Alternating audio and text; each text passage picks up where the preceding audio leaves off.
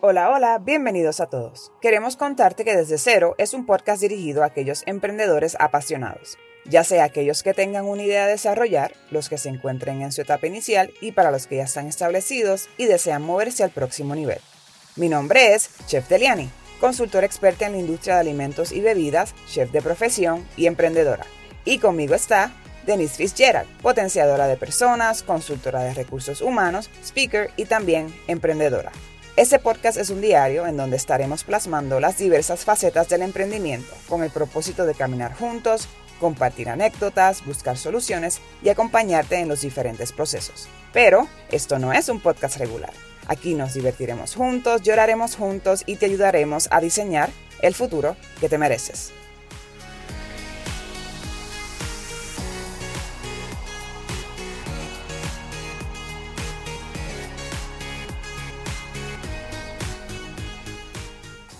Hola, bienvenidos al día número 26 de este Tu Diario para Emprendedores. Hoy vamos a estar hablando, conversando de una tendencia tecnológica que está llegando a Puerto Rico en estos últimos tiempos, eh, especialmente en la industria gastronómica. Eh, también se puede aplicar a lo que son tiendas y retail y todo eso, pero especialmente la estamos viendo más en lo que son restaurantes, coffee shops, todo eso. Y son estos famosos kioscos eh, donde el, cliente puede ordenar desde, esta máquina, ¿verdad? Desde esta computadora, por ponerlo así, eh, y no necesariamente ir a donde el cajero o la cajera para entonces ordenar, en este caso, su comida.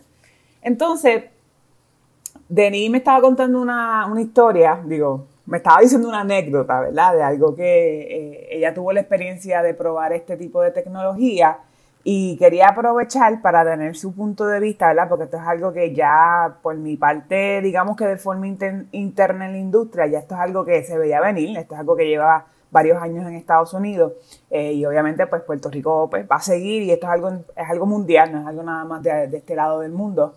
Pero me gustaría tener la perspectiva tal vez de Denise porque pues yo sé que cuando uno, uno está en la, parte interna, digamos, de, una industria en específico, pues ve las cosas distintas.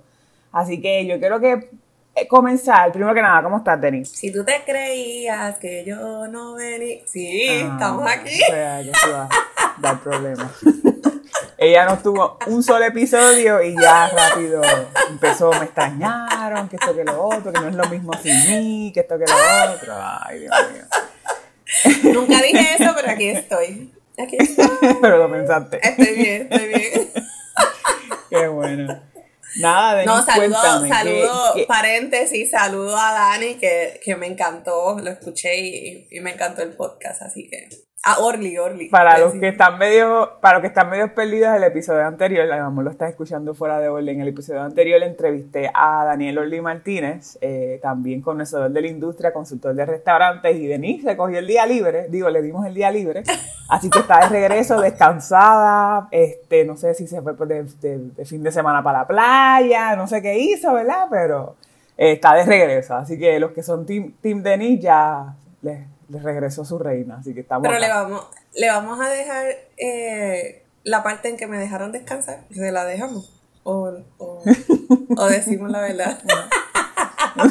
No, funcionó eso, ¿verdad? No creo que. ay, ay, ay. Nada, Denis, quería entonces que me contaras tu experiencia con eso, cómo fue. También para que los que no nos conozcan, este, no, yo creo que dentro de nuestras personalidad, no sé si sería una parte de nuestra personalidad, es más como nuestras destrezas, ¿verdad? Yo tiendo a ser la persona un poquito más tecnológica del corillo y Denise es un poquito más la persona de cara a cara, papel, libreta, y yo soy más de computador y eso. Eh, y, y, tengo curiosidad para saber cómo, cómo te fue con esa interacción, este, porque me contaste que fue algo real y que también nos des tu perspectiva, ¿verdad? Dentro de la conversación de lo que esto implica en la parte también de recursos humanos, porque estamos hablando que la tecnología podría, y ahí está, está la controversia, podría o, no, o tal vez no podría reemplazar a un cajero, a una persona. Cuéntame. Bueno, primero que todo, hoy vengo como consumidor, claro que sí, así que les voy a estar hablando desde mi experiencia. Eh, lo primero es que antes de yo pasar por, valga la redundancia, la experiencia que, tuve esta semana, pues yo voy a un banco eh, y en ese banco yo pues nada, veo que están poniendo estas máquinas y veo que el personal lo están poniendo a diestrar al cliente sobre pues, esa máquina. ¿Era una máquina para, para sacar dinero? Es una máquina para sacar dinero. Ok. Pero no es solamente para sacar dinero, tú tienes un teller, tú puedes hacer tus transacciones, tú puedes, sabes, tú, tú puedes hacer todo ahí. Eh, y cuando me están dando el adiestramiento, pues obviamente eh, ustedes saben que lo mío es recursos humanos, pero más allá de recursos humanos es que Deliani sabe, a mí me encanta bregar con gente, ¿sabes? A mí me encanta, este, como quien dice, ¿verdad? La gente. Y entonces, cuando la persona me está explicando, yo le digo, ¿cómo te sientes? Y ella me dice, pues, haciendo el resumen, porque esto nos va a sacar. Tú sabes que es, es, es una yo percibí un sentimiento bien agridulce porque entonces te pones en la te pones en el panorama de que tengo que seguir haciéndolo hasta que me digan ya, porque sigo generando ingresos. Pero a la misma vez yo estoy adiestrando a, la a las personas eh, a que trabajen con lo que me va a mí a desplazar. O sea, es, bien complicado. O sea, es bien complicado. Yo me imagino que la atención de la gente que trabaja en ese banco es diaria, porque tú no sabes en qué momento quizás la administración va a decir, ok, ya estamos listos.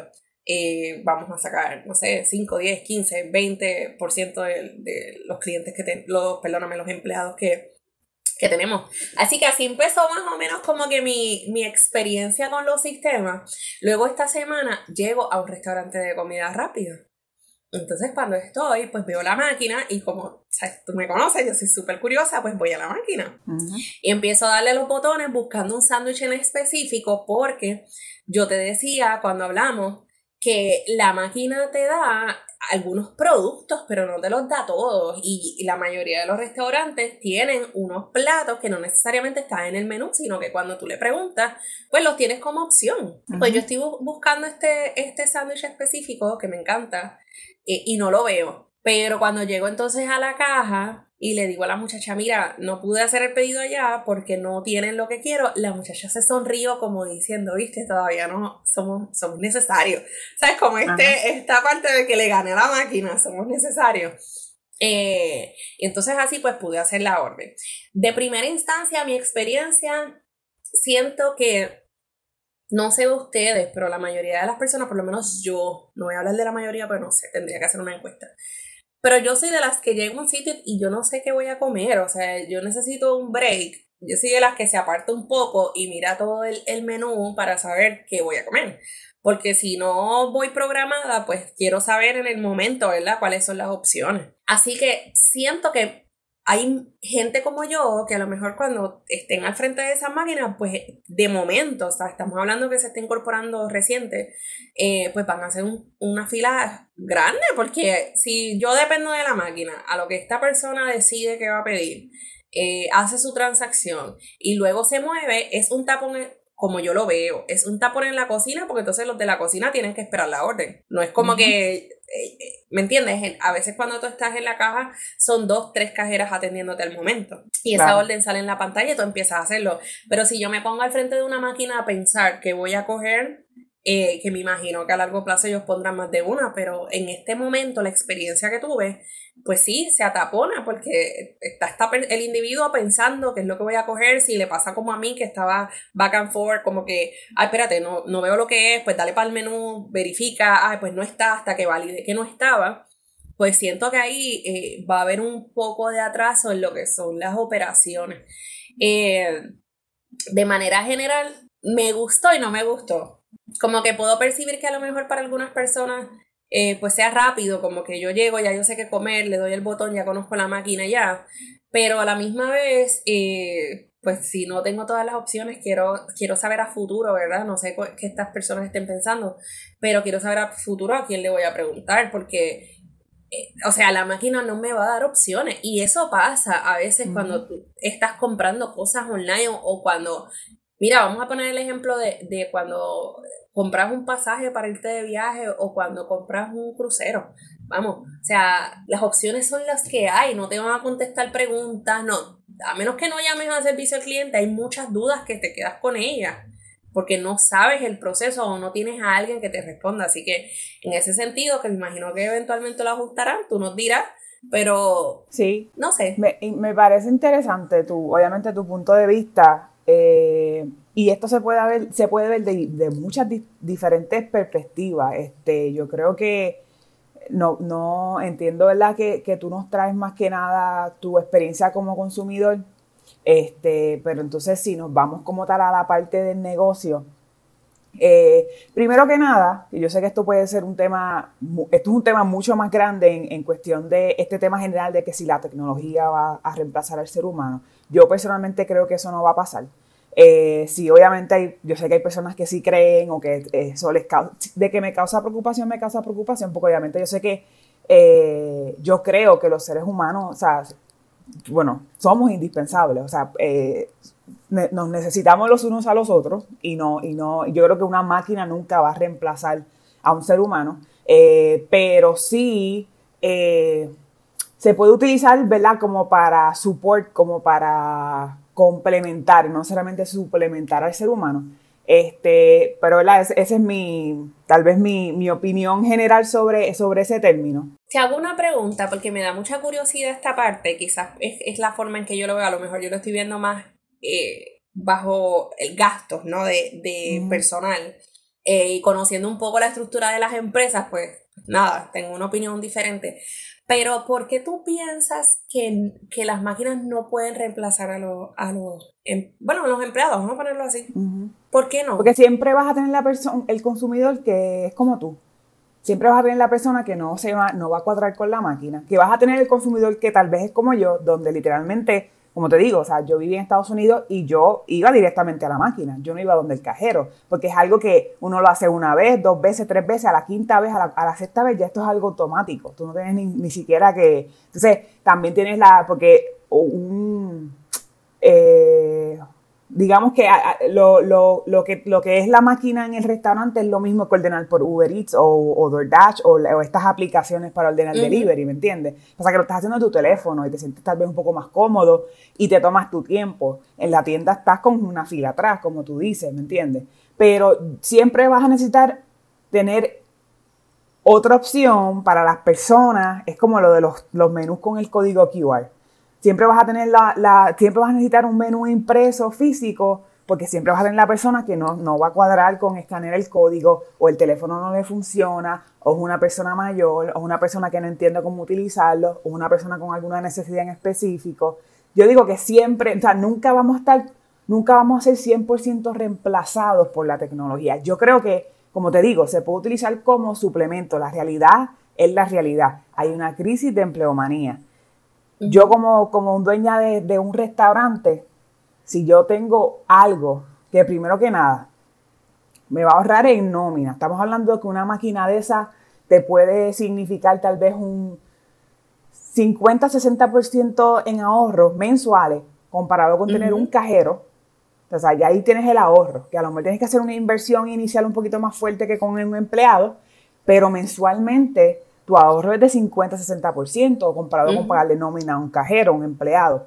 Eh, se me da la oportunidad de entrenar a la máquina como yo quiera, en el sentido de que si yo quiero hacer que la máquina eh, sea pro upselling, donde a cada rato le salga un poco para el cliente, añade esto por 99 centavos, o no olvides el refresco, o, o la promoción del día, en el caso de la tuyo, este, se supone, ¿verdad? Que si había una promoción, pues la máquina estuviese configurada para eso. Pero el dueño del restaurante puede, puede configurarla para eso. Mira el fallo, no era ni una promoción, era un artículo nuevo que está, o sea, que tú le estás promocionando incluso por televisión. Y la máquina no lo tenía, que me imagino, volvemos, me imagino que pues nada, que la promoción salió después de haber configurado la máquina. Claro. Pero esas cositas yo dije, ok, todavía no nos falta bastante. Y hay que ver, hay que ver también, porque a lo mejor en un, en el caso, en el caso tuyo, es un, es un restaurante por cadena. Y, y ahí digamos que hay un poco tal vez, hay más pasos. A lo mejor en, en un coffee shop pequeño de una persona que dijo, mira, invertí en un kiosco, la misma persona que hace el menú es la misma persona que configura la máquina. Pero a lo mejor en este caso tiene que pasar al técnico, el técnico se lo pasa al diseñador, el diseñador se lo pasa, ¿me entiendes? Que hay más pasos y no estoy tratando de excusarlos ni nada, pero puede ser, puede ser la realidad, tampoco quiero asumir, sí, sí que... pero conozco, conozco, digamos que esta burocracia en el sentido de que eso es paso uno, paso dos, paso tres, hasta que llega realmente a la persona que va a hacer el cambio. Y una vez hace el cambio, entonces baja de nuevo las escaleras, como quien dice, aprobado, aprobado, aprobado, aprobado, y entonces finalmente se muestra en, las tiendas, ¿verdad? Físicas. So que son, ¿verdad? Son, son diferentes escenarios y sin embargo no es, no es, yo creo que sí, o sea, tú, tú como consumidora y, y a lo mejor la persona digamos que no, que, está en otro tipo de industria completamente, este, tú tienes mucho conocimiento en la parte del servicio, este, ni, ni cuenta tal vez si hubiese dado como que, ay, pero esto lo están anunciando en televisión y no está aquí, ¿me entiendes? Pero con todo y eso sí, fallan, ¿me entiendes? En el momento que tú tienes una promoción a viva voz en todos los lugares, menos en algo que, que se supone que te ahorre literalmente un cajero y como que ya terminaste con yendo al cajero, pues, pues fallaste, es la realidad. Este, pero yo entiendo que de esta... Más, si volvemos, si volvemos a la, al, al, tema, o sea, al ejemplo que puse del cajero automático del banco, yo le dije a la persona, yo le dije, mira, esto está bien cool. Nosotros vivimos la realidad de, de lo que es Puerto Rico hoy día, ¿no? O sea, vamos, yo le dije, esto está bien chévere, pero yo no me siento segura. O sea, esto es una transacción que yo estoy haciendo en la calle. Tú me podrás decir lo que tú quieras, tú me podrás decir que el sistema es más actualizado, que la gente me va a atender, pero literalmente yo estoy en una acera poniendo mi tarjeta, hablando con una persona y diciéndole qué hacer con mi tarjeta. Yo le dije, esto está bien cool que lo, ¿sabes? que lo incorporen, pero tienen que pensar en la seguridad del cliente. O sea, esto si lo van a hacer o ponen un espacio seguro o lo hacen adentro del banco. Porque literalmente, o sea, es, adelantaste varios pasos, pero a la misma vez estás, estás dejando de lado la seguridad de ese cliente que tiene literalmente que poner, volvemos, que poner esa tarjeta, que habla a viva voz, porque entonces ya no tienes quizás esa intimidad con el teller que tú le escribes o tú le hablas, sino que esta persona está al otro lado, tú le tienes que decir, mira, una transacción o hacer esto con esto o X cantidad, tú sabes. Creo, por eso digo, yo sé que estamos, y, pienso que estamos bastante acelerados para como estábamos antes de la pandemia. Yo creo que la pandemia, Agilizó mucho eh, o adelantó mucho ese proceso de, incorporar los aspectos tecnológicos, pero a la misma vez, eh, creo, mi opinión, que como todo lo que se implementa nuevo, estamos dejando cositas quizás en el, en el aire, ¿no?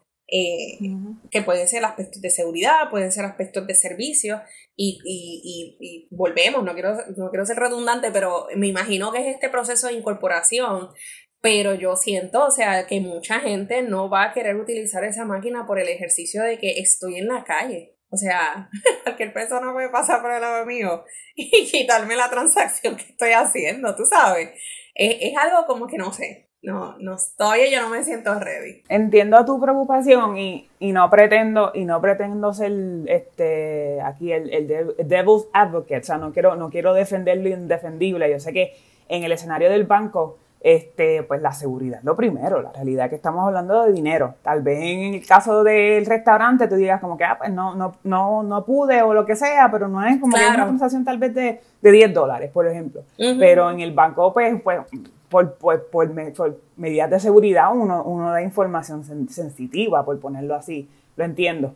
Eh, pero, y estoy de acuerdo en que, que, va a haber 100, por eso digo que no, no va a reemplazar 100% al ser humano, eh, porque siempre va a, haber, va a haber gente, ¿verdad?, que diga como que esto no, esto no me cuadra, esto como que no, yo prefiero hablar con la persona de frente, confío más en la persona, pero yo creo que que sí nos vamos a volver más a eso. Yo creo que va a llegar el momento que va a haber más personas que prefieran hablar con la máquina a que, a que vayan adentro del banco por la parte de la conveniencia. Yo creo que sí. Yo creo que eh, no estoy diciendo que es lo correcto. Eh, es como digamos que mi, mi predicción sobre, sobre este tipo de tecnología, este, yo creo que vamos a, vamos a como te digo, no creo, no, no estoy diciendo que es lo correcto, inclusive yo, yo puedo pensar que yo soy bastante tecnológica por ese sentido y me gusta, me gusta bregar y, descubrir aplicaciones nuevas y sistemas nuevos y todo eso. Este, pero con, con, con cuidado, ¿me entiendes? Porque yo no voy a, yo tengo la opción de, de, reemplazar o no reemplazar hago una persona en mi vida. Por ejemplo, ahora mismo está lo, de, lo, lo de los AI, ¿me entiendes? O sea, yo, yo decido si usarlo o no usarlo, si reemplazar a uno de mis empleados o no con esa tecnología, ¿me entiendes? O que también es algo, es algo individual. Pero yo, yo sí creo que, que, nos vamos a mover más a eso. Y es más que nada, aquí es que, que tal vez el, el, el, el, ser humano tiene que ponerse tal vez un poco más creativo y, y no es en el...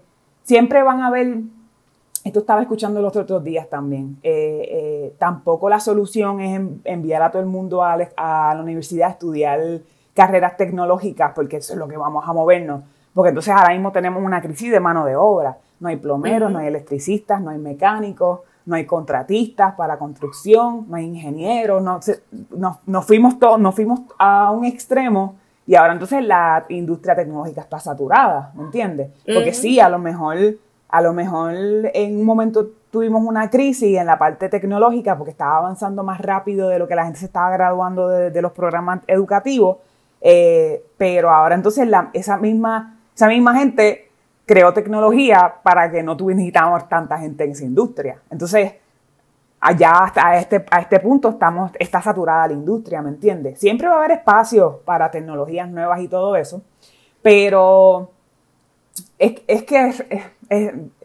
yo, de nuevo, esta este es mi opinión, ¿verdad? Yo, yo creo que aquí hay un, digamos que un, fin mayor y esto no es, esto no es un, podcast político ni nada por el estilo.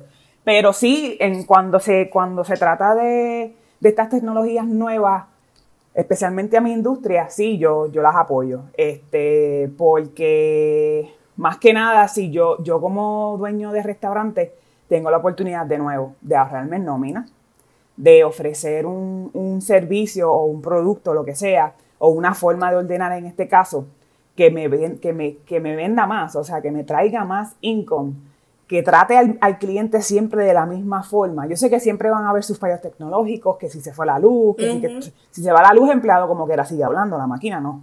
So que ahí hay que ver, ¿verdad? Está el punto de la seguridad también, que al fin y al cabo es una transacción, pero se me dañó la máquina de pasar la tarjeta, no me está aceptando la TH móvil, ¿verdad? Que son también sus partes, ¿verdad?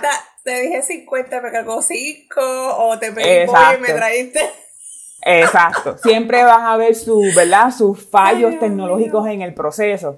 Sin embargo, yo creo que se puede, se puede hacer de una forma eh, complementaria. O sea, no, no, no tenemos que irnos al, a esta preocupación de que, diache, esto va a reemplazar y, ay, Dios mío, los seres humanos vamos a terminar sin trabajo, sin hacer nada.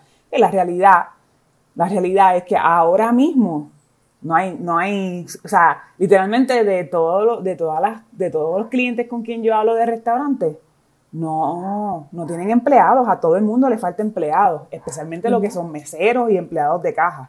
So, ¿me entiendes? Eh, eh, ¿Cómo, cómo, un, un dueño de un restaurante lidia con la crisis? Yo siempre digo a ellos, ok, primero vamos a mirar el menú, vamos a reducirlo. Pero nada, yo creo que, como te digo, o sea, yo, yo digamos que entiendo las consecuencias y entiendo tal vez el aspecto no tan positivo de la situación. Sin embargo, si me voy a la parte, es como, como estábamos hablando del, del mercadeo, de mercadear nuestros sentimientos o los sentimientos, ¿verdad? Como, como estrategia de mercadeo. Tal vez no, esté, no estoy completamente de acuerdo porque entiendo algún tipo de consecuencia mayor, pero funciona. Entonces es como que, ¿qué hacer? ¿Qué, qué decido? decido velar por mis habichuelas, asegurarme de que mi negocio siga funcionando, de seguir. Yo tengo clientes que han tenido que cambiar sus horarios completamente y han tenido que cerrar un viernes a las 6 de la tarde porque no tienen, no tienen empleados para atender ese turno. ¿Me entiendes? ¿Qué hago? Cierro o meramente instalo una máquina para, para, para coger órdenes y puedo estar abierto. Y o a lo mejor en vez de, no necesariamente reemplazo al cajero, pero ese cajero entonces le digo, mira, tú estabas interesado en trabajar en cocina, tenemos esta máquina, te va a tocar trabajar en cocina. ¿Me entiendes? O sea, e, es, yo creo que dentro de todo puede ser muy beneficioso sin necesariamente caer en, en, esta crisis o en este debate de que si nos va a reemplazar o no nos va a reemplazar. Bueno, como yo lo veo, no es que nos va, o sea, no es que vaya a, reemplazar el recurso humano, pero lo va, o sea, vamos a poner un ejemplo, en, un banco vas a poder correr el banco con, con tres personas. El gerente, el técnico por si se daña el sistema y alguien en un host que te diga, eh, que te conteste preguntas, vamos. O sea, e, eso es una reducción significativa de personal, tú correr un banco con tres personas. Pero eso es un banco grande. No, bueno, la mayoría de los bancos funcionan con cuánto, con 10 personas, o sea, aunque sea cooperativa, 10, 11, 12 personas. Pero una cooperativa no, no necesariamente va a implementar un sistema tecnológico así. Y puede que nunca lo haga. No, pero eventualmente, pero eventualmente yo pienso que todo el mundo se va a mover a eso, porque tú estás dando unos puntos bien válidos. O sea, primero, eh, el ahorro que va a tener la persona en cuestión de nómina. Eh, y segundo, ese, eh, pierde ese miedo de que la persona se enfermó, la persona se le, se le enfermó al nene, no pudo llegar, se le explotó una goma. Todos esos issues que actualmente suceden porque somos seres humanos. O sea, vamos, no, no es que esté criticando. pues tú lo vas a poder reemplazar con un sistema que no descansa. O sea, el, robot, el robot, la tecnología no va a estar cansada, eh, no va a estar de mal humor, no va a, o sea, porque no es humano.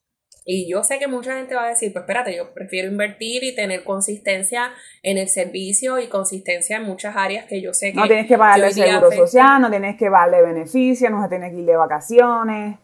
en ese son muchas cosas. En ese aspecto yo pienso que eventualmente, eh, me imagino, porque tú sabes que no sé Estados Unidos, pero aquí en Puerto Rico esperamos que llegue la ola para saber de qué pie es, eh, sin ánimos de criticar, pero así es.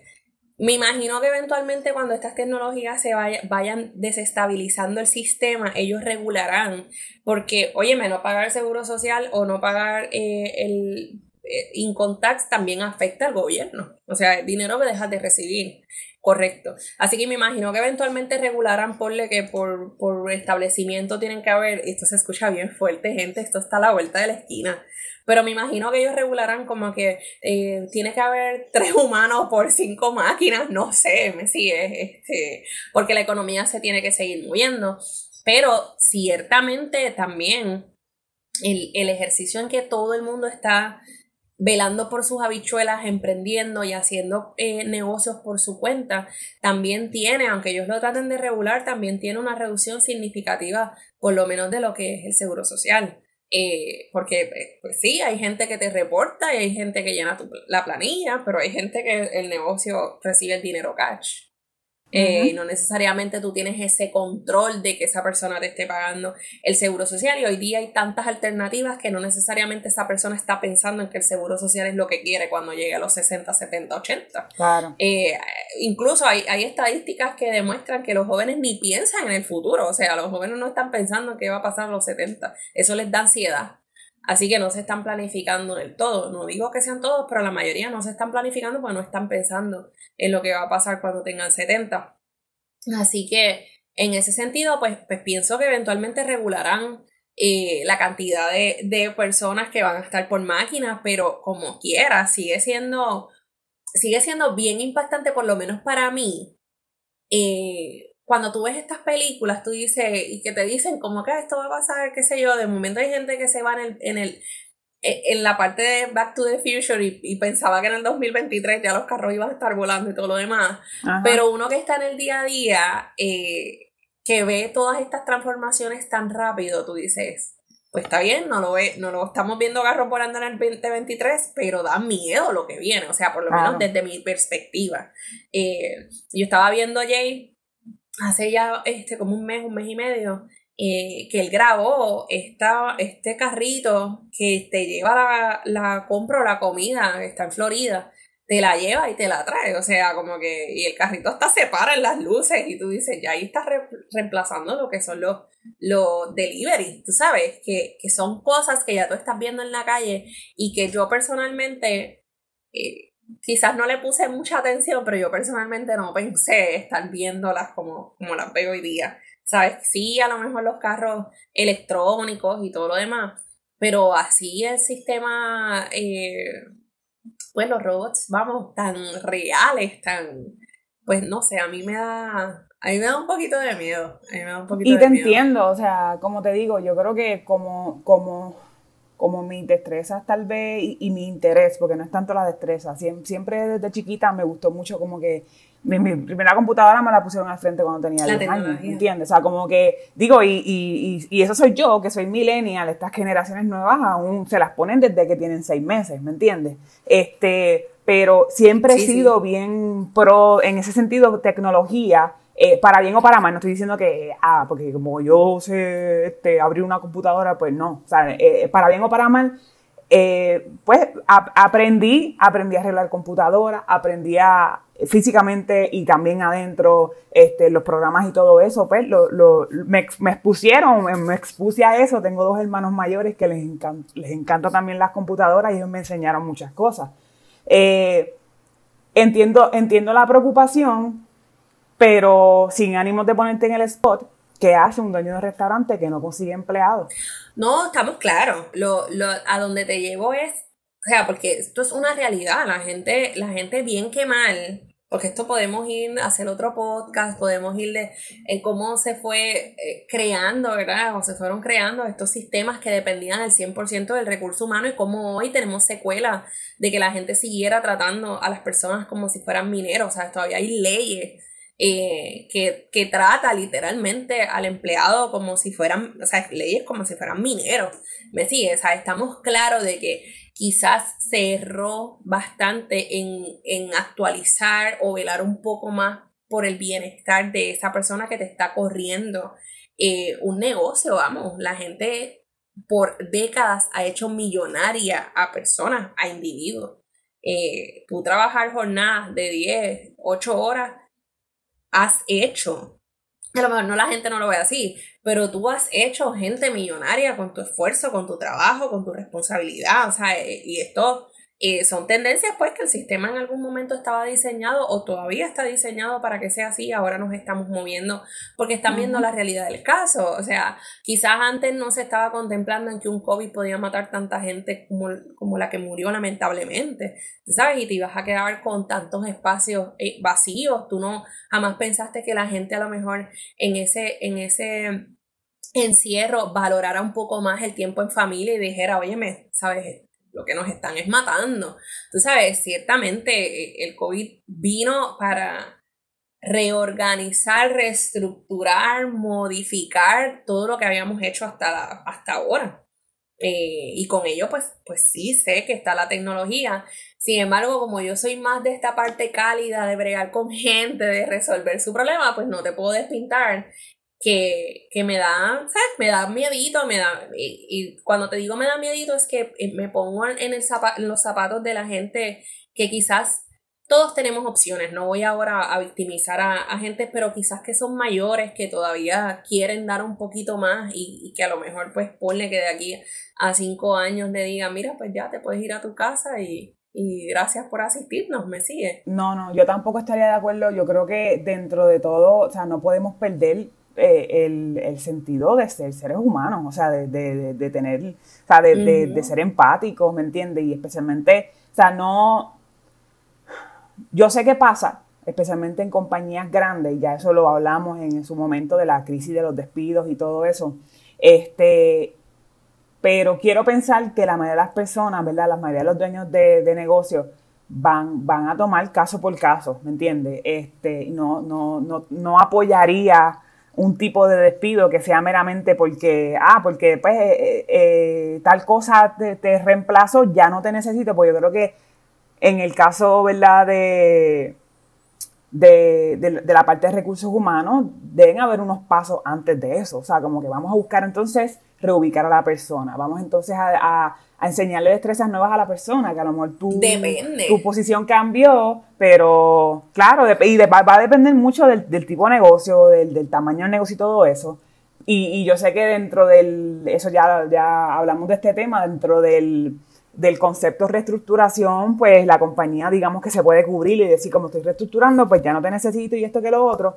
Pero sinceramente no, o sea, no, no, no apoyo tampoco que meramente porque llegó esto, te despido y ya, porque yo, yo, yo lo que veo es esta, esta, especialmente en estos últimos años, esta tendencia de que nos movemos, nos movemos a algo que es a un extremo de donde estamos ahora, estamos en ese extremo por un tiempo, nos damos cuenta de que no, no, se supone que llegáramos a ese extremo y volvemos entonces como que a calibrarnos. Y llegamos entonces, ok, espérate, eh, llegué a este extremo, tuve que despedir a tres personas por la razón que sea, después me, estuve en ese extremo como tres meses, me di cuenta que, espérate, no, se supone que me quedara con una persona y media, o sea, con un full time y un part time. Entonces vuelvo de nuevo a contratar a un full time y un part time. En este caso, ¿verdad? Que estamos hablando más que nada de la, de la empleomanía, pero lo veo con todo, lo veo con, con el, o sea, como, como que esto es algo que hay que hacer, lo hacemos, fum, nos vamos a ese extremo y dentro de un tiempo nos damos cuenta de que no, de que se supone que buscáramos este balance, pero tampoco se la quito a la persona que está tratando de buscar ese balance, porque ¿cómo buscas el balance? ¿Me entiendes? Pues yo, yo la realidad como lo veo, no quiero ser sonar dramática, pero me preocupa mucho y la razón por la que te lo digo es porque yo puedo reestructurar y dar un paso en falso y decir, espérate, déjame arreglarlo porque todavía tengo eh, formas, ¿verdad?, de yo regresar a, los, a las plazas que tenía, regresar a los sistemas que tenía, y, ¿sabes? Tengo, tengo forma de trabajarlo. Pero cuando tú ves en el, y vamos a hablar ahora, vamos a globalizar, ¿verdad?, el tema, cuando tú ves que los, los que se le llama hoy padres de la tecnología están renunciando y admitiendo que crearon un monstruo. Yo digo, ok, espérate, esto no es una reestructuración. Ya tú no puedes romper lo que hiciste porque esto, esto va más allá. O sea, tú estás queriendo, mira, mira cómo yo lo veo. Tú estás renunciando porque obviamente tú tienes ahí, eh, tú llenas un contrato, ¿verdad? Tú tienes un acuerdo de confidencialidad. Tú estás renunciando para poder advertir a la gente que viene algo que tú creaste que no tienes control. Para mí eso es lo más loco del planeta. Eh, y lo mismo pasó con el creador de Facebook. O sea, creaste un monstruo, en algún momento se utilizó para un bien común, pero luego diste tres pasos atrás y dijiste, espérate, eso, esto se nos está saliendo del control. Sin embargo, ya no lo puedo regular. Ya esto está hecho y la gente lo está consumiendo. So, la misma manera lo veo con, con estas personas, ¿verdad? De que ya yo creé este sistema, ya yo firmé como que este sistema está apto para utilizarse. Ahora yo estoy renunciando para decirles a ustedes, oigan, creé este sistema y no tengo control del sistema, porque también está la venta del sistema, o sea, tú no tienes control sobre cómo eh, esta gente vaya a utilizarlo. A favor o, o vamos a ponerlo hasta en contra ya tú no tienes el control. Entonces, literal, me siento como que estoy en una película de estas de, Will Smith trabajando con, esto. Te, entiendo y la, y la preocupación es válida. A mí también me llega. Como que, de hecho, si la persona que lo creó ya dijo como que esto no era lo que yo creía que iba a ser, pues obviamente tú dices como que no, es la persona que sabe, pues yo obviamente me tengo que preocupar por el tema.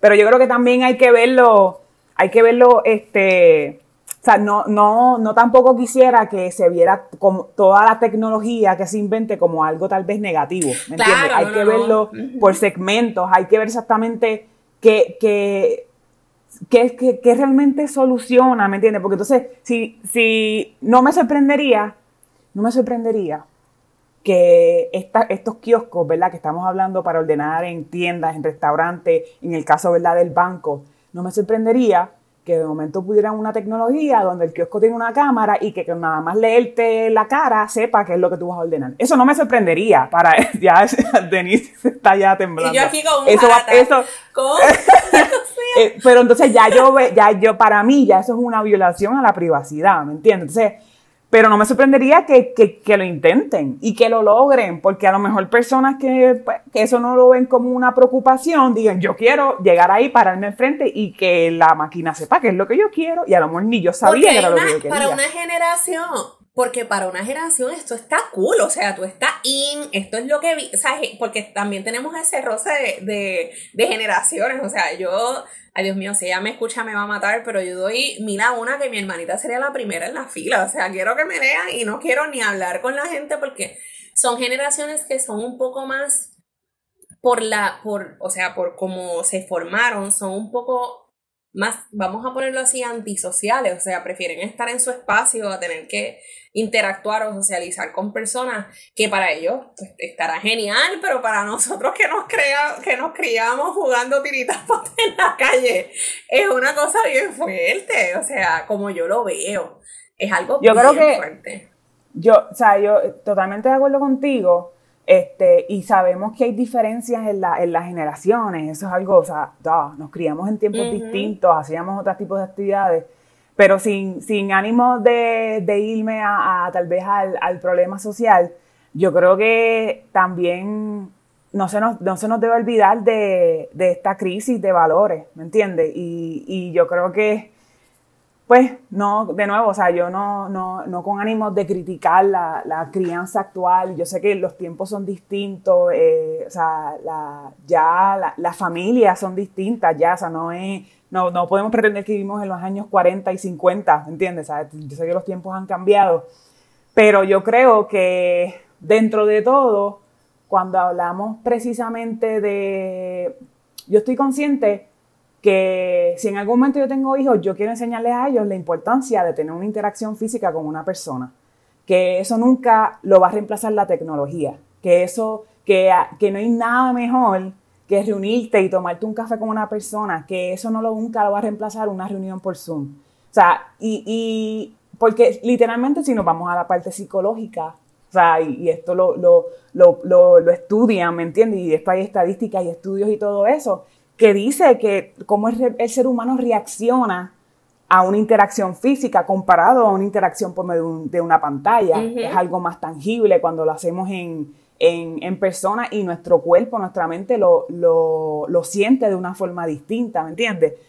yo quisiera, ¿verdad? En, en ese caso, eh, enseñarle a, mis futuras generaciones, lo hago con, con, con mi sobrina, de la importancia que es tener esta interacción física con la persona este, y, lo, y, lo, y la diferencia que es hacerlo, ¿me entiendes? Por, por medio virtual o por medio de un mensaje. Yo lucho mucho con eso todavía. O sea, yo soy de las que prefiero escribir un mensaje de texto a hacer una llamada, ¿me entiendes? Y todavía me aterra hacer una llamada y no entiendo por qué. Este, so, dentro de todo, ahora ya de adulta veo, lo veo distinto. Obviamente, está en, digamos que está en, en nuestras manos sin importar la generación que venga, sin importar el nombre de la generación que venga, en pasarle esos valores y decir, oye, esto es para, o sea, naturalmente, así es que se supone que se haga, que se tenga este tipo de conversación. La tecnología trae mucha practicalidad, pero por, eso voy de que yo creo que la tecnología nunca va a reemplazar 100% al, al ser humano. O sea, porque a pesar de que yo puedo tener tal vez muchas reuniones por virtual, por ejemplo, por Zoom, cuando, y esto es verdad, por, el, por estoy, cambiando un poquito la perspectiva, pero, pero regreso a, a la parte de, donde empezamos. Yo he hecho la prueba de tratar de hacer una venta virtual como dueña de una compañía que vende servicios y nunca, no tengo tan buen resultado como, como yendo al lugar del, al, al, ¿verdad? al dueño, en este caso restaurante, y hacer la venta ya. Tengo mejores resultados teniendo la venta, haciendo la venta en vivo que haciendo la virtual. ¿Me entiendes? So, se puede aplicar a diferentes, no nada más en la parte social, también en la parte de negocio. Este, y yo creo que está en nuestras manos, como digo, transferirle ese conocimiento a estas generaciones y decirle, ok, el iPad está bien chula, este, puedes hablar con tus amistades por, por chat y todo eso, pero no hay nada mejor que ir a la escuela y verlos y hablar con ellos y ver a tus maestros, ¿me entiendes? Yo creo que, volviendo atrás a la parte de, la pandemia, este, me, sin, sin, sin ánimo de caer en la parte política, pero yo creo que se repitió mucho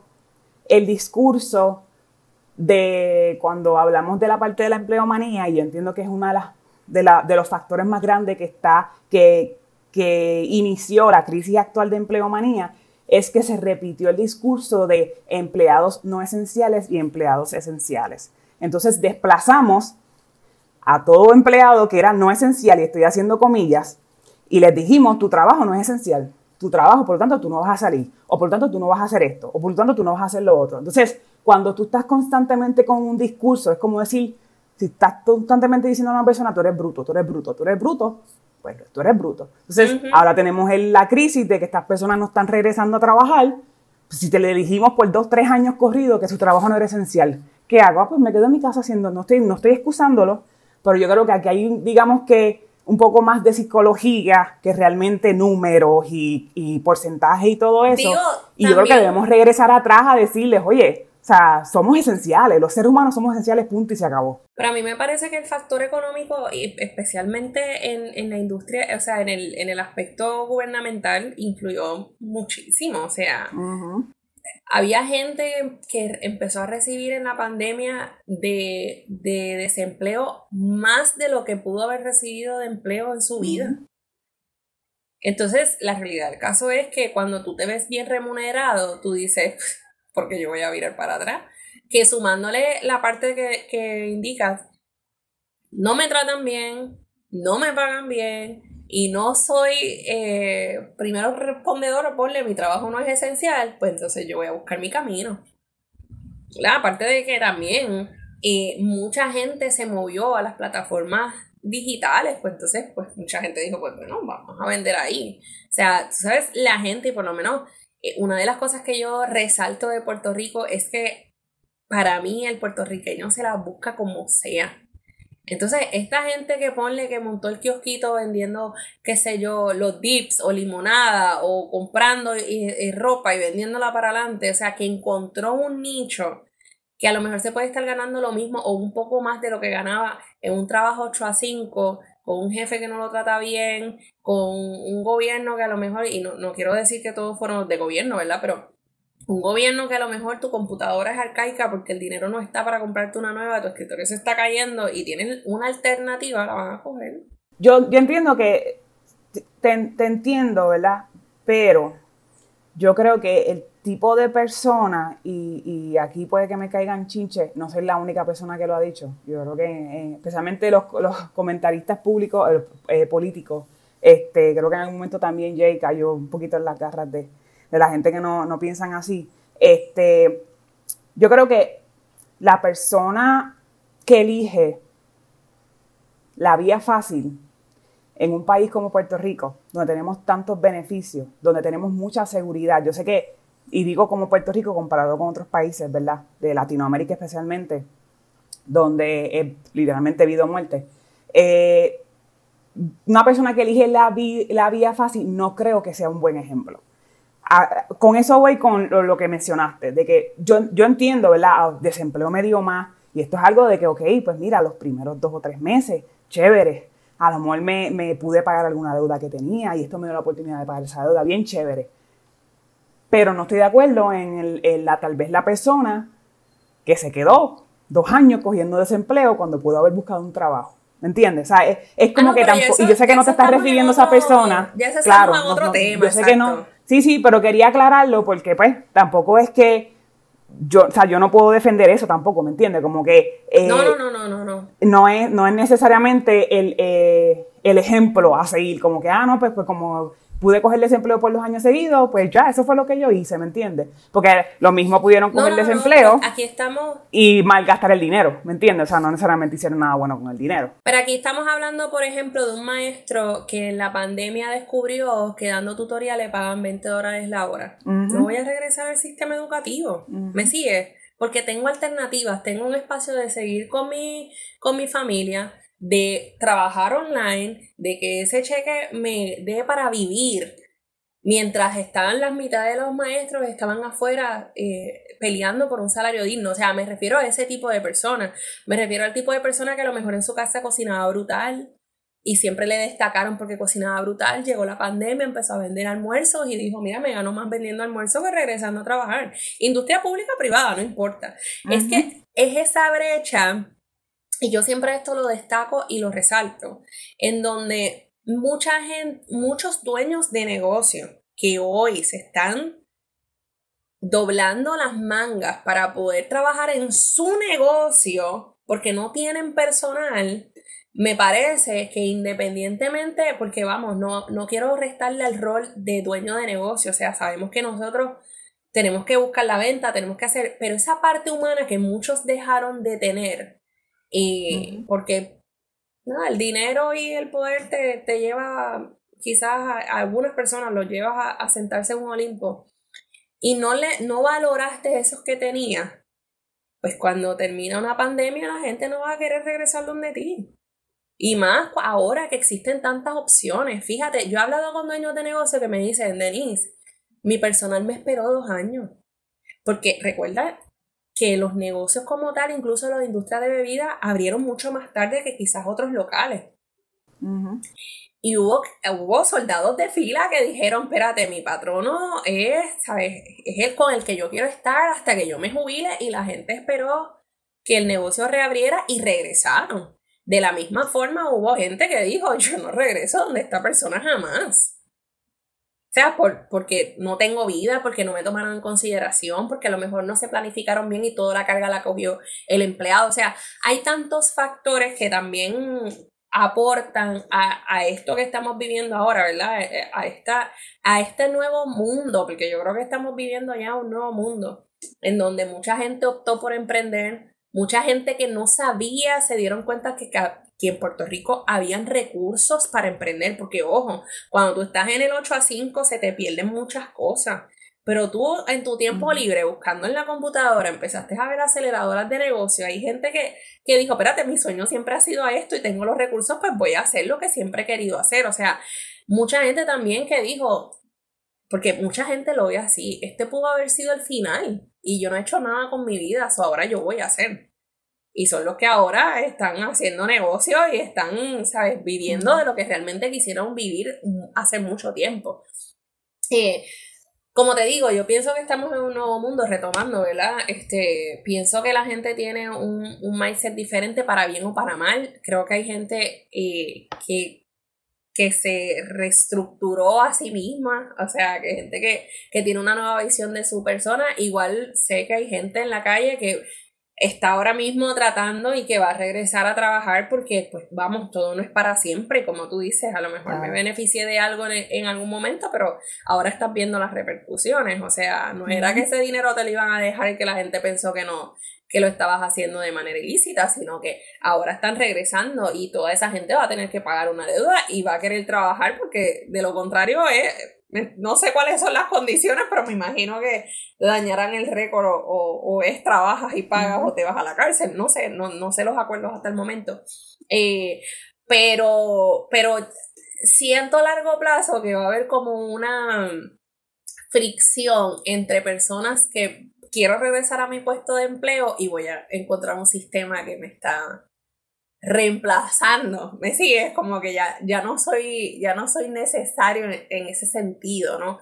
Eh, así que nada, como te digo, es algo que está bien interesante. A la misma vez, no te puedo negar que me da un poquito de susto, me da miedito. Eh, y nada, yo pienso que como todo, eventualmente cuando todo se salga de control empezarán a regular, porque sí. ahora mismo no hay nadie, o por lo menos de lo que yo haya visto, no hay nadie queriendo hacer eh, alguna regulación al respecto. O sea, ya ellos están empezando a implementar su sistema, pero hasta que no se vea la gente haciendo huelga en la calle, me imagino que, que empezaran a... Y después que... Y, y es lamentable. Pues entonces van a esperar que el patrón invierta y que la gente se queje para hacer una regulación. Yo pienso que ya tienen que empezar a verlo eh, y tomar acción sobre ello, porque viene, o sea, no, no es que no venga, ya eso está, eso está en la puerta. Ahora es a lo que se implementa y a lo que se estructura y a lo que la gente se acostumbra, pero ya eso está ahí. Y eso está ahí. Sí, sí, estoy de acuerdo. Quiero volver a hacer la pregunta sin ánimos de hacerlo más controversial ni, ni, debatible. Pero, ¿qué, ¿qué, puede hacer? Yo te la hice la, la, la, pregunta más que nada del punto de vista del, del dueño de, en este caso, de un dueño de un restaurante. ¿Qué hago? Necesito empleados, ¿qué hago? Pero ahora mismo, con lo que acabas de decir, ¿qué puede hacer entonces, no necesariamente tú, pero qué puede hacer entonces la industria de recursos humanos? Que no sea, o sea, obviamente no estoy diciendo que ustedes no hacen suficiente, porque me consta el trabajo que es primero encontrar las personas, después entonces las entrevistas, después el proceso de reclutamiento, después capacitación, o sea, son muchas cosas. Pero ¿qué tal vez tú piensas, verdad? Puede, qué cambio puede hacer la industria de recursos humanos para entonces eh, encontrar alternativas que complementen a la, a, los, a, la, a la, plantilla actual de la compañía, eh, ya sea tecnológicas o no tecnológicas, ¿qué cambios tú crees que puedan? Porque yo pienso, o sea, en, en el, ok, este es el problema, vamos a buscar una solución. O sea, no estoy, no estoy diciendo que nos estamos quejando, pero vamos a dejar las quejas a un lado, vamos a buscar la solución. Si en mi caso diría, pues vamos a reducir la cantidad de, items en el menú, una cantidad, tengo cinco empleados, tengo que saber cuántos, cuántos items es lo máximo que estos cinco empleados me pueden hacer en un periodo de ocho horas, por ejemplo. ¿Qué puede hacer la industria de recursos humanos? Ya sea en el proceso de, búsqueda, de reclutar, de capacitar, para entonces, porque la realidad es que la crisis es, real, es actual. ¿Entiendes? ¿Cómo? Y te pregunto más que nada porque literalmente ayer mismo tuve un cliente diciéndome, mira, me faltan tres empleados, ¿qué hago? Mm. ¿Abro o no abro? ¿Me entiendes? ¿Qué, ellos pueden hacer tal vez como, como forma de cierre? Eh, ¿Qué ellos pueden hacer ahora mismo? Ahora mismo, que a lo mejor no tienen tampoco el dinero para invertir en un kiosco, pero ¿qué ellos pueden hacer ahora mismo para entonces aliviar esta crisis un poco? Pues mira, la realidad del caso es que Recursos Humanos no puede funcionar como un ente independiente, ¿verdad? Recursos Humanos no es una compañía que hace, Recursos Humanos es parte de una compañía que hace. Entonces, cada caso hay que tomarlo individual. ¿Por qué? Porque a lo mejor tú tienes un recurso humano que le da mucho, unos beneficios extraordinarios al, al al recurso, valga la redundancia, al recurso humano, y está teniendo mejores resultados que quizás un patrono que dice, mira, no tengo dinero para aumentar el sueldo, no tengo dinero para dar beneficio, pues entonces se le va a hacer un poco más complicado, conociendo la realidad del patrono, pero se le va a hacer un poco complicado porque si no estás competitivo en el mercado y solamente le quieres dar el mínimo, pues el empleado va a optar por irse hasta un fast food que le paguen 10, 11 dólares la hora. Eso es una realidad. Así que yo pienso que lo primero es que tiene que haber una sinergia tanto en el gobierno, porque mira una de las problemáticas que pasa. No sé si actualmente, porque te soy bien honesta, No, no he actualizado la información, pero hasta hace poco, si yo tenía desempleo y yo le presentaba al gobierno que yo traté de buscar trabajo y que no lo conseguí, me extendían el desempleo. Entonces, ¿hasta qué punto también el gobierno ayuda a que, mira, ya es tiempo. O sea, ya no te puedo seguir dando a menos que no sean por unas situaciones específicas. ¿verdad? Porque tengas una discapacidad, ponle que el tema, porque no puedo despintarlo, el tema de madre soltera, pues no se esté dando alguna opción, pues mira, en vez de tú darle el desempleo, vamos a regular y vamos a darle un voucher para el cuido, vamos, ¿sabes? Vamos a cambiar el sistema como tal. Ya cuando me voy a industria privada, eh, pues también tiene mucho que ver con el patrono, tú sabes, hasta dónde tú quieres estar así y qué cambios tú quieres hacer para que recursos humanos pueda ofrecerle algo a ese empleado que está afuera, porque es que el problema que tenemos hoy es que hay demasiada competencia, el empleado tiene la opción de empezar hoy conmigo, mañana lo llaman de otro lado, que le van a subir dos dólares y se me va a ir porque la vida está cara, ¿sabes? La vida está cara, entonces yo no puedo justificar, yo no puedo... Eh, pasar todo el peso sobre el empleado de que el empleado ahora que tiene opción se quiera mover a algo mejor porque la vida está cara, volvemos. Entonces no lo puedo retener con un 950. Si ese empleado, ponle que tiene dos hijos, tiene eh, los gastos de la casa, la luz que aumenta todo el tiempo, el agua, me sigues. Entonces, para poder combatir de manera general con el asunto, tiene que haber una sinergia. Tiene que haber un gobierno más consciente de que el salario y lo que se está haciendo hoy día no da, pero que también la empresa privada no puede aumentar de cantazo su, su, su, salario o su nómina, porque es una realidad, los vas a llevar a la quiebra. O sea, que hasta que no hay un plan en donde el plan beneficie al empleado, beneficia al dueño de negocio y que volvemos, hay una sinergia sobre cómo yo voy a apoyar a la industria, cómo yo voy a apoyar a ese dueño de negocio, limitando o regulando los beneficios que tiene el Departamento del Trabajo ahora mismo, que no hay, porque el problema que tenemos es que no hay nadie validando esa información. O sea, yo te puedo decir que yo fui a tres entrevistas y no me cogieron, pero ¿quién llama a la compañía y pregunta si realmente ese candidato pasó por tres entrevistas? O sea, no hay forma de fiscalizar eso, esa información que te da el, patrono, porque, eh, perdóname, el, empleado, porque es que no hay empleado. ¿Me sigue? Es cómo lo vamos a regular. Y con esto no estoy diciendo, porque se va a escuchar un poco eh, incongruente. Con esto no estoy diciendo que a lo mejor, ah, pues que, el empleado no pueda pasar una empresa a una faceta de, de, de emprendimiento, pero hay que regularlos. O sea, hoy día tenemos muchos emprendedores que no, tú no sabes que son emprendedores porque ellos no rinden planilla, ellos no pasan nada, no pasan nada a Hacienda. Y mientras haya tantas brechas para que una persona vaya a la calle y haga negocios de manera ilícita, pues más gente se va a ir porque es que se la están dando demasiado fácil. Y con esto volvemos, no quiero echarle leña a las personas que están emprendiendo allá afuera, pero tenemos que hacer las cosas bien, ¿me entiendes? Porque no es justo que también hayas industrias quebrando porque necesitan ese recurso humano y que no hay una regulación sobre qué está pasando con ese recurso humano. Ah, pues la gente se me está yendo eh, a Estados Unidos. Pues como, como sociedad y como gobierno también, ¿cómo vamos a hacer que esa gente regrese? ¿Qué beneficios le vamos a dar? ¿Hay escuelas rentables? No hay escuelas dignas ni rentables. ¿Hay seguridad? Ahora se está viendo una mejoría, pero no hay seguridad. O sea, tú no puedes decir hoy, y esto es bien triste, pero tú no puedes decir hoy, este es el país donde yo quiero que mis hijos crezcan, que mis hijos, o sea, es, es bien complicado para el sector, estamos hablando empleomanía, porque quizás los emprendedores tenemos otras alternativas, pero la persona que te va a trabajar del 8 a 5, la única, tú estás haciendo regulaciones de ley que no están beneficiando del todo, y yo sé que hay una junta de control fiscal, pero como todos nos ponemos de acuerdo y decimos, quiero que sepas que el profesional que se está yendo no te vayas, en Puerto Rico tú vas a poder tener una carrera digna, vas a poder tener a tus niños, vas a poder tener un, un buen bienestar y no te tienes que ir a Estados Unidos porque se nos están yendo los profesionales. ¿Cómo los retenemos? Pues tenemos que trabajar en equipo. Esto es algo de todos, esto no es algo de uno ni dos, esto es algo de todos. Y por eso, y vuelvo atrás, ¿verdad? Por eso digo, pues, no es justo, mano, y hay gente que dice a lo mejor, ah, pero el gobierno roba, pero el gobierno está bien, pero no podemos estar siempre en la mentalidad de que el gobierno roba, porque pues hay cosas que no las vamos a poder eliminar de, momento, ¿verdad? Pero entonces, si el gobierno roba, tú no puedes dejar de rendir, de rendir las planillas porque el gobierno roba, porque entonces estás creando una situación Estás creando una situación. El gobierno, tenemos personas de residenciales y no me vayan a matar las personas residenciales. Yo trabajé en dos residenciales en Puerto Rico. Si tú tienes dos buenos brazos y dos buenas piernas, en vez de estar pagándole a Wilu, dale un voucher para cuido y que esa gente se vaya a trabajar, pero hazlo bien. Porque hoy día, ¿sabes lo que pasa? Mucha gente los critica, pero ¿sabes lo que pasa? Que hoy día la persona que vive en residencial tiene que pasar de cero a todo sin un, sin un proceso adecuado. ¿A qué me refiero? Yo no estoy trabajando. Me dan las oportunidades para que trabaje.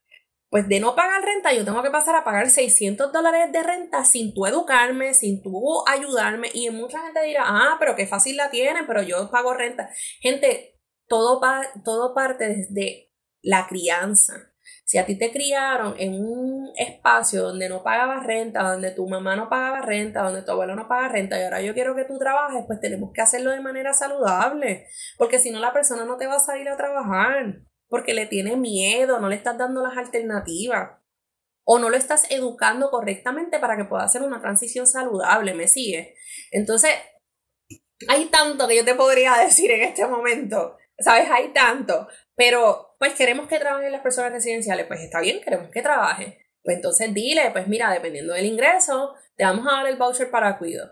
Ah, pues ya estás ganando, qué sé yo, generando 500, 200, eh, mil dólares al mes, pues te vamos a pagar, te vamos a poner a pagar 50 dólares de renta y vete acostumbrando. Ah, pues el mes que viene, mientras más ingresos o mientras más ayudas estés recibiendo, te vamos aumentando hasta que esta persona se acostumbre a pagar una renta.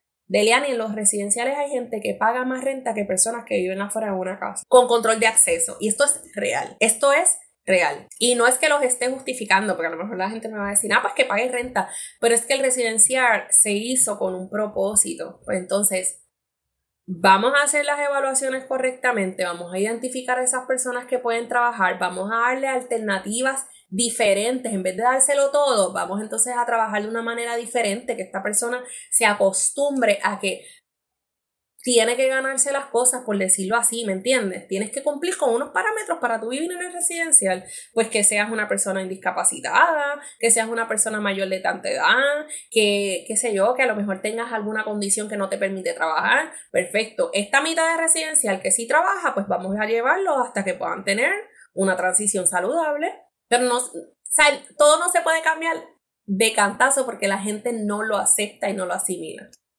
Claro, claro, no, definitivo. Eh, totalmente de acuerdo contigo. Yo, creo, yo sé que esto es un, esto es un problema tal vez mucho más grande y definitivamente tenemos que unirnos para poder realmente tener una solución, tenemos que unirnos, la realidad.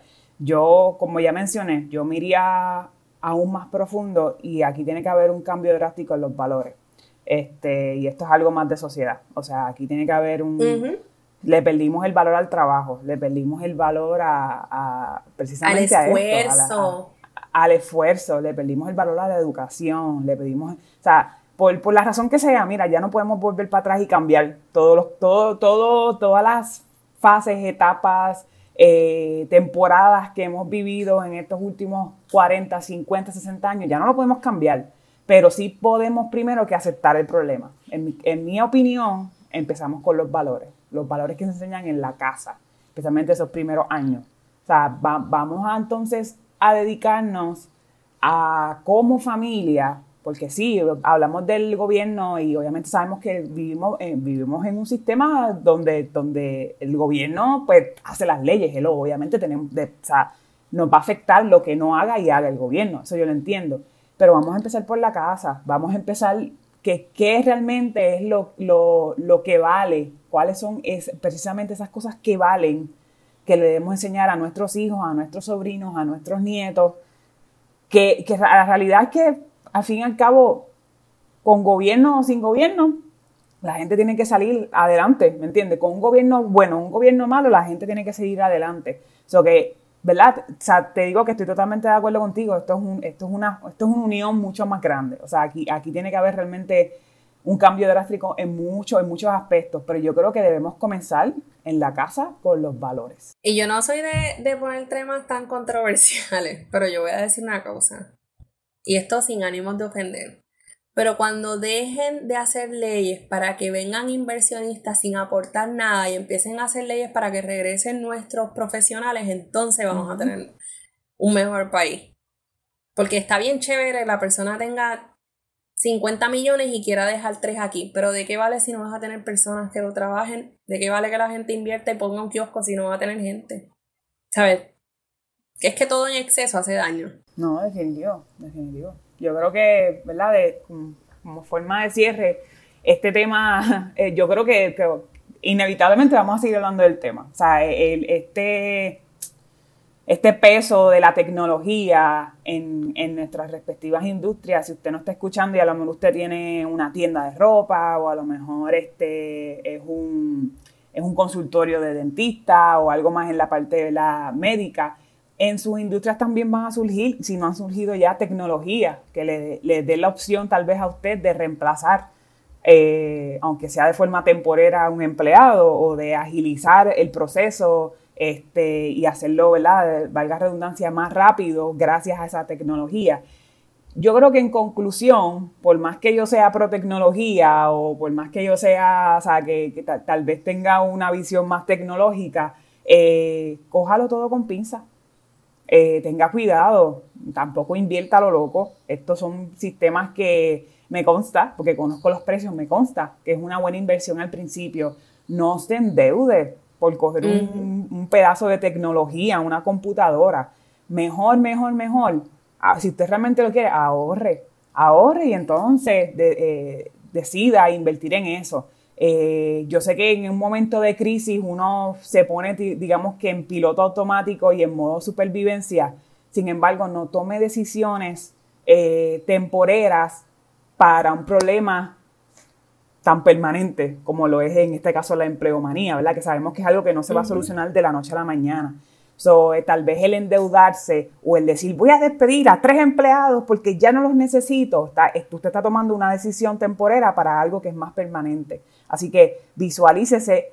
Denis dijo la palabra clave cuando le hice la pregunta, plan, planifíquese, escriba, tome, o sea, vaya, primero escuche los episodios de nosotras, eh, hablamos en varias ocasiones, hablamos ya del, del plan en la parte de recursos humanos, hablamos del plan de negocio, revise su plan de negocio, vea realmente, ok, espérate, cuando yo empecé hace tres años, yo dije, necesito tal cantidad de empleados.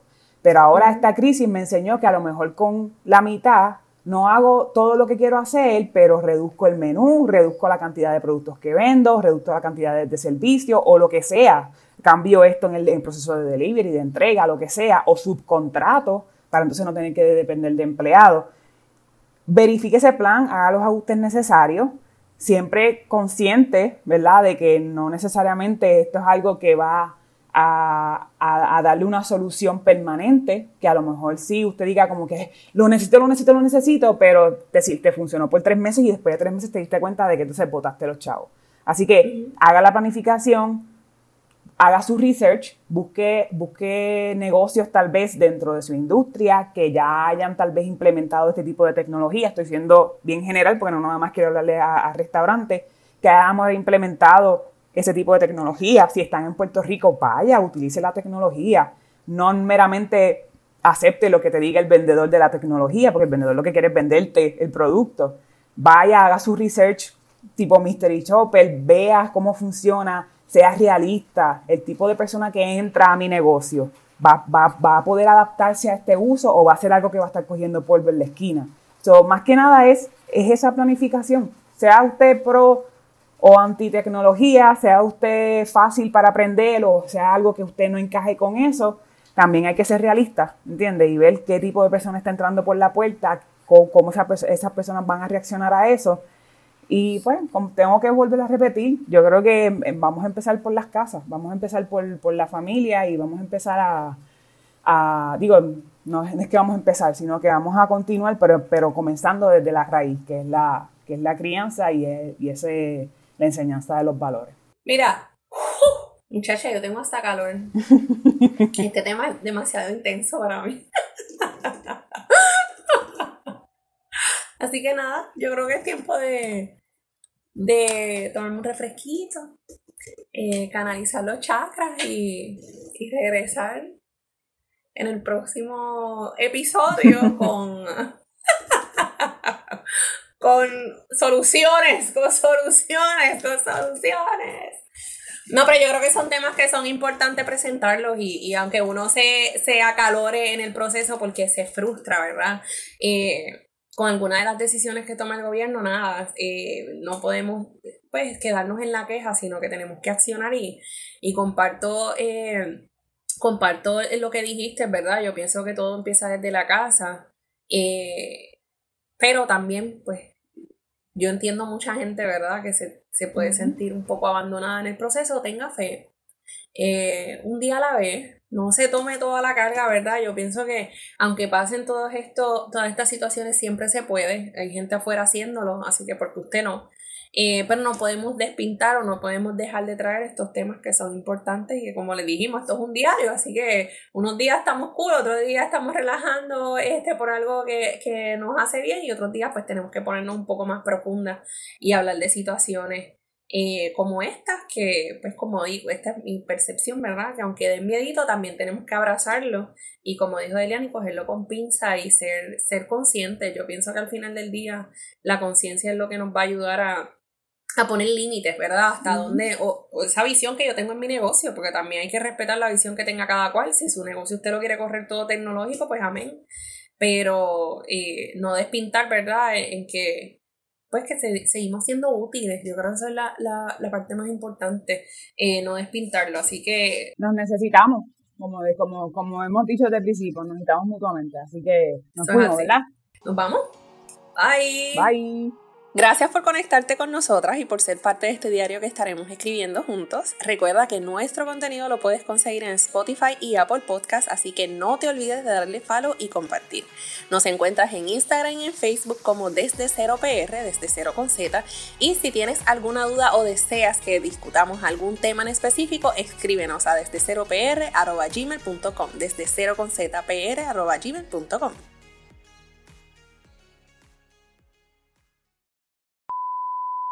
el vecino de arriba tiene cabra y en casa de mami se escucha. Claro que eso se escucha bien duro. Qué horrible.